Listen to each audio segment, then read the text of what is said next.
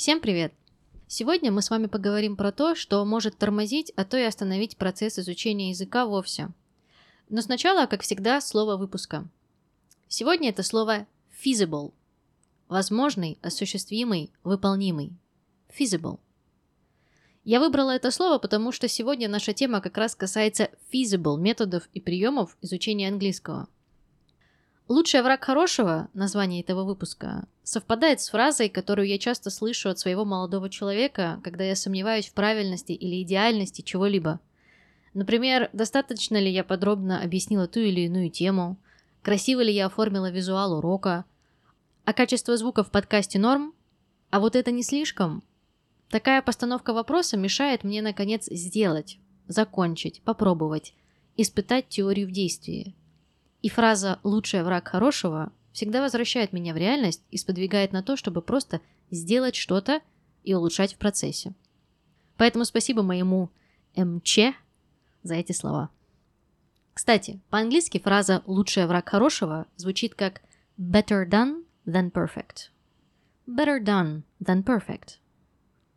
Я также оставлю эту фразу в описании к эпизоду. Пригодится.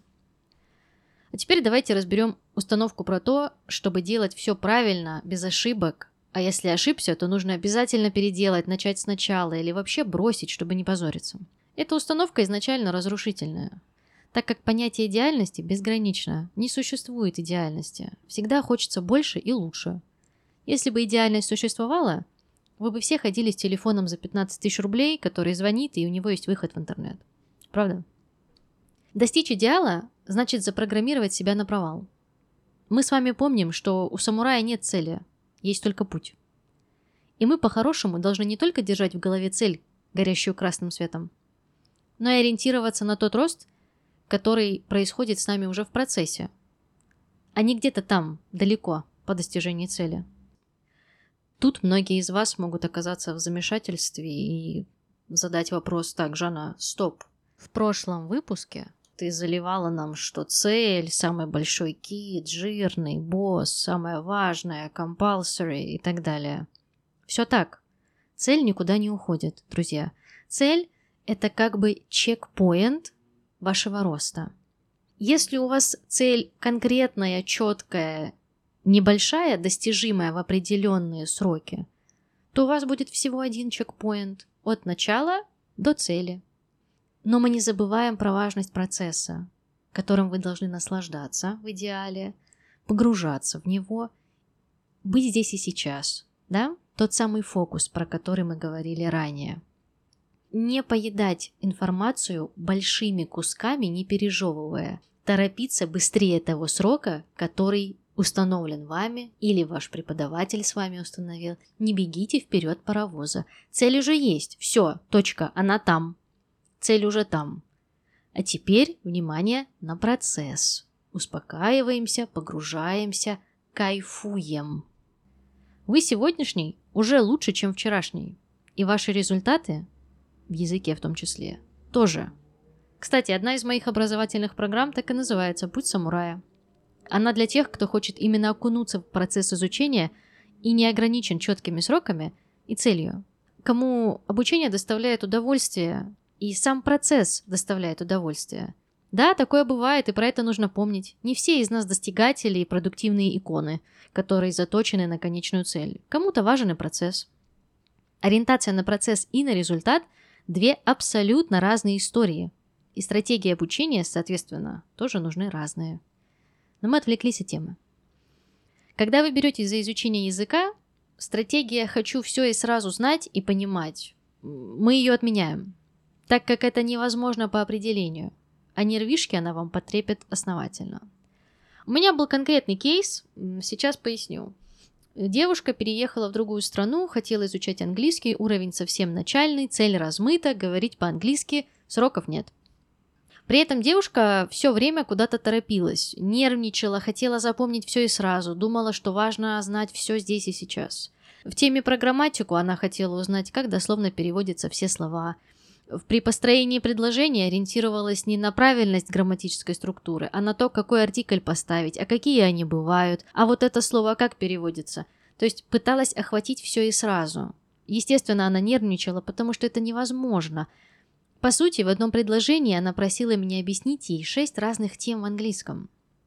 Она не вникала в процесс, не могла сфокусироваться на одном, не понимала, как применить одно без другого, ведь тогда, о боже, я совершу ошибку в речи. И дальше все как в тумане. И я спросила ее, а что будет, если вы совершите ошибку? Она молчала. Потому что, друзья мои, ничего не будет. Как минимум, вам ничего не скажут вообще. Как максимум, вас похвалят за то, что вы учите другой язык. Что вообще-то сложно, на минуточку. А вы на ошибках будете расти, и ваш язык будет богаче, правильнее и красивее. Так что совершаем ошибки, пожалуйста, так как это очень важно. Теперь о регулярности занятий. Тут сразу кратко и по делу. Лучше 15 минут каждый день, чем 2 часа раз в неделю или раз в две недели или раз в месяц. Быстрая аналогия со спортом. Если вы занимаетесь каждый день или через день по 20-30 минут, вы чувствуете себя бодро, ненапряжно и уже через месяц ощущаете, что стали сильнее, тело подтянулось, вставать по утрам легче. А когда вы раз в месяц идете и два часа тягаете железо в надежде компенсировать пропуски и сжечь наеты и шоколадки, то на утро вы просыпаетесь с болью, плохим настроением и нежеланием идти в зал еще месяц. А шоколадочка уже под рукой. С английским та же песня. Легкая, ненапряжная регулярность решает. Не нужно требовать от себя больше, чем вы можете унести. Определите свой тип восприятия. Визуал, кинестетика, аудиал. Погуглите, что такое типы восприятия. Очень полезная штука. Выделите комфортный промежуток времени. Насколько вас хватает, насколько ваш фокус вам позволяет. Возьмите комфортную тему для себя и вперед. Каждый день по слову лучше, чем 200 слов раз в месяц в сопровождении раздражения и усталости, поверьте. Изучение английского языка, как и любое другое начинание, должно быть в кайф. Предвкушение до, заинтересованность во время и ощущение маленькой победы после – вот что я стараюсь передать своим ученикам вместе со знаниями. И вам советую при изучении или обучении учителя держать эту установку в голове. А иначе зачем это все? Подытожим. Не бойтесь ошибаться. Ошибки – ваши маркеры роста, ваши друзья. Не бойтесь неидеальности.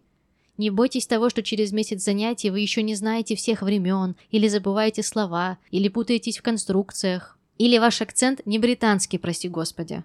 Это норма. Кстати, о произношении и акцентах мы поговорим отдельно. Вы человек. Помните и оберегайте ваше ментальное здоровье, поддерживайте самооценку и хвалите себя за успехи, а не ругайте за неидеальность во всем. Если вы будете нацелены не только на результат, но и получать удовольствие от процесса, то ваш рост будет очень даже feasible невооруженным взглядом. Ну и напоследок напоминаю, better done than perfect. Спасибо за внимание. Пока.